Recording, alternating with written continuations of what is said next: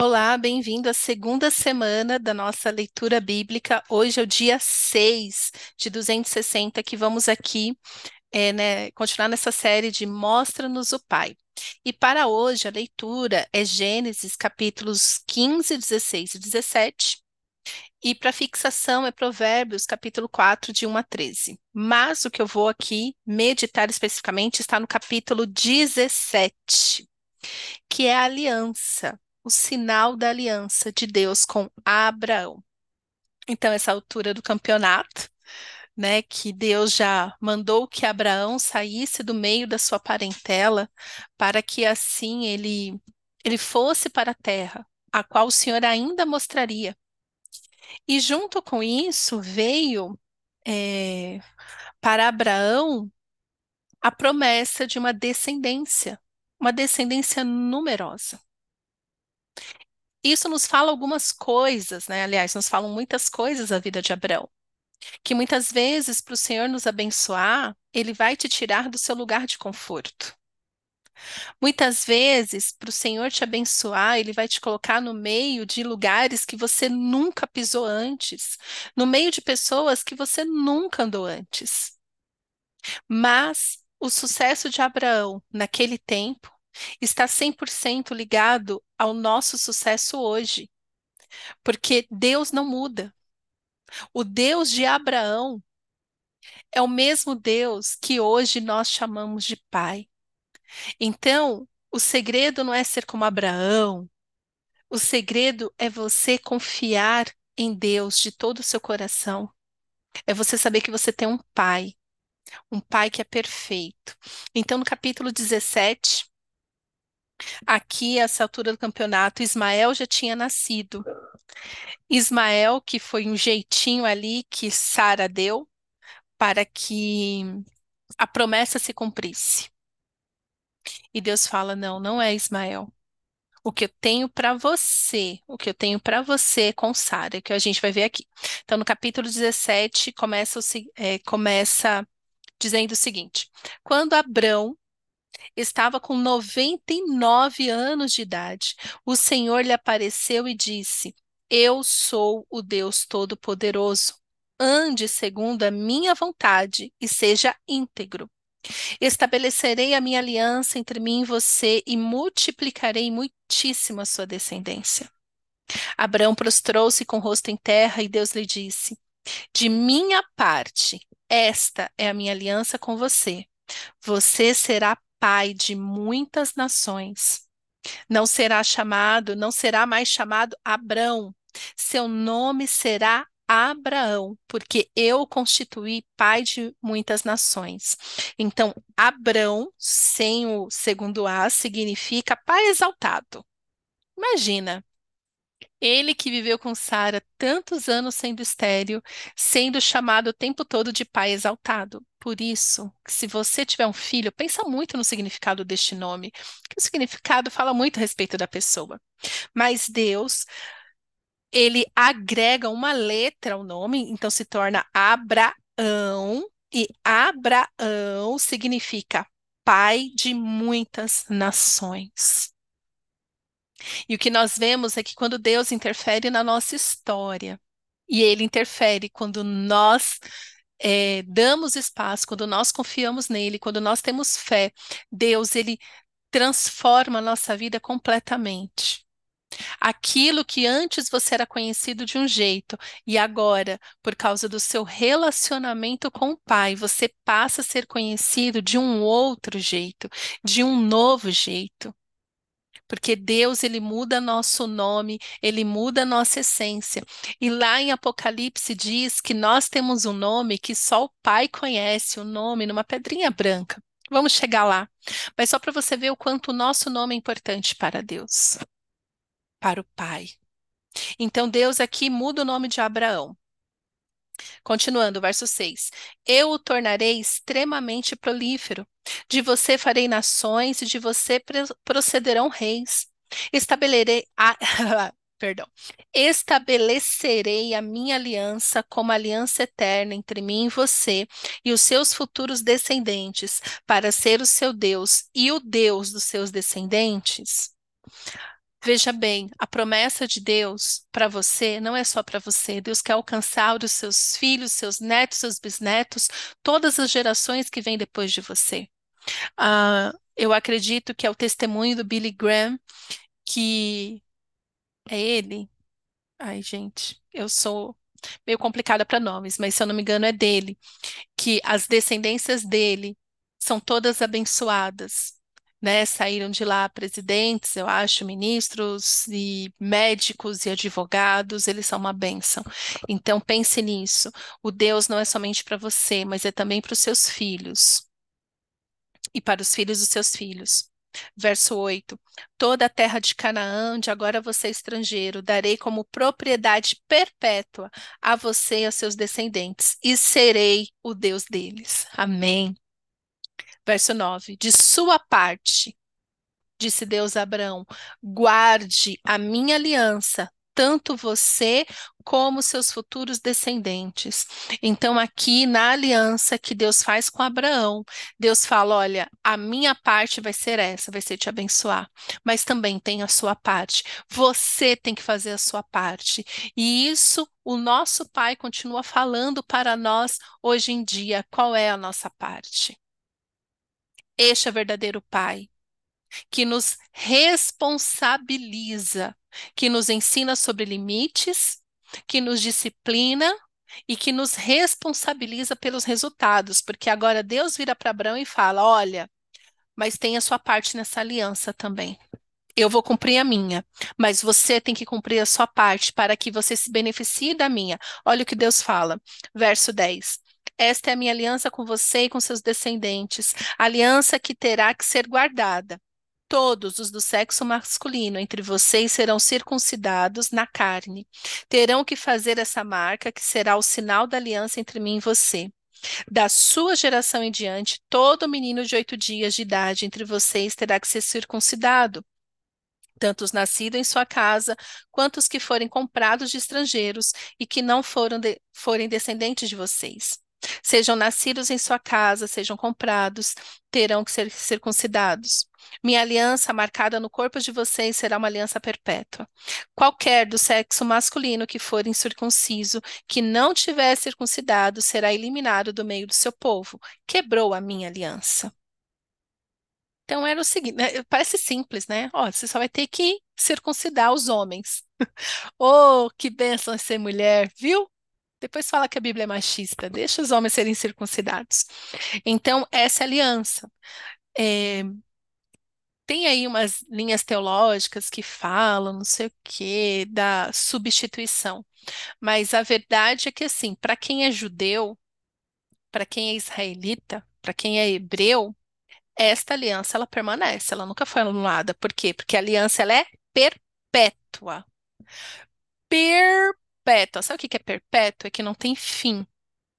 Porque se fosse para que também um judeu não precisasse ser circuncidado, Deus teria falado: olha, mas virá então um tempo que essa aliança será substituída por outra.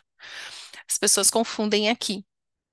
Porque, na verdade, quem é gentil, ou seja, quem é estrangeiro, quem não é judeu, não precisa se, ser circuncidado. Isso sim. Mas quem é judeu tem sim que ser. Tem que, tem que. A não ser que o estrangeiro seja comprado, né? Aí tem que ser circuncidado. Não foi comprado, como não, acredito não tem sido mais ninguém comprado ultimamente. Verso 15. Disse também Deus a Abraão: De agora em diante, sua mulher já não se chamará Sarai, seu nome será Sara. Sara significa princesa. Verso 16: Eu abençoarei e também por meio dela darei a você um filho. Sim, eu abençoarei e dela procederão nações e reis de povos. Aleluia. Então, para você ver a aliança que Deus tem com o casamento, Sara era esposa de Abraão. E quando Deus deu a promessa para Abraão, Sara foi incluída nesta promessa, foi inclusa nesta aliança. Então Deus está falando assim: olha, Abraão, eu vou te abençoar, eu estou estabelecendo uma aliança com você. E como você é uma só carne com Sara, ela também terá o seu nome mudado. Ela também é a partir dela que virá, que acontecerá as promessas que eu tenho para você. Então, se você é casado, se você é casada, saiba que Deus olha para vocês como uma só carne. Não tem como Deus abençoar um e menosprezar o outro. Não tem. Porque quando Deus vê um, automaticamente ele vê o outro. E hoje em dia, os casais, os casamentos estão sendo destruídos porque são duas pessoas extremamente egoístas, achando, não, Deus só gosta de mim, não gosta dele, então Deus só gosta dele e não gosta de mim. Não é possível. Sara, ela tentou, mesmo ela tentando dar um jeitinho, foi ela que falou para Abraão, falando: Olha, vai lá, deita com Agar, e aí o filho que ela tiver através dela, quis dar um jeitinho, quis ajudar Deus, quando Deus nunca pediu nossa ajuda. O que Deus pede é que nós sejamos cooperadores do que ele quer fazer aqui na terra. Abraão iria cooperar tendo fé, obedecendo. Então, logo depois disso, Abraão fez exatamente isso. Ele pegou todos os homens da sua casa e circuncidou, e ele fez a parte dele. Porque Deus deixou muito claro: olha, eu vou te pedir isso, mas você vai ter que fazer isso também. E aqui Deus inclui Sara, porque não tinha como Deus é, não incluir Sara. É, isso seria contra o que Deus já tinha determinado, de serem um só, de ser um, uma só carne. Então começa a viver o seu casamento como um casamento onde Deus abençoa os dois. Por isso que tem tanta gente é, mal sucedida nos negócios, porque é mal sucedida no seu casamento. Os seus negócios refletem sim o, o seu coração, o seu relacionamento com o Pai, a sua parte na aliança com Deus. Se você não honra a aliança que você tem com a sua esposa, se você não honra a aliança que você tem com o seu marido, como que você vai honrar a Deus? Não tem como. Não tem como. Então saiba que existe a sua parte a ser feita, honrar o seu cônjuge, amar o seu cônjuge. Assim você estará honrando e amando a Deus. E aqui, né, no verso 17, Abraão prostrou-se com o rosto em terra, riu-se e disse a si mesmo: Poderá um homem de cem anos de idade gerar um filho?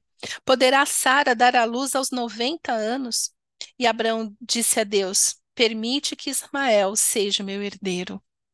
Aqui Abraão já estava entendendo todo o cenário, falando: o que, que vai ser de Ismael? Se a promessa que o senhor tem para mim é com a minha esposa, o que, que vai acontecer com meu filho? Que é essa esposa que né, me incentivou a tê-lo. Então Deus lhe respondeu, verso 19: Na verdade, Sara, sua mulher, lhe dará um filho, e você lhe chamará Isaque. Com ele estabelecerei a minha aliança, que será aliança eterna para os seus futuros descendentes. E no caso de Ismael, levarei em conta o seu pedido, também o abençoarei, o farei prolífero e multiplicarei muito a sua descendência.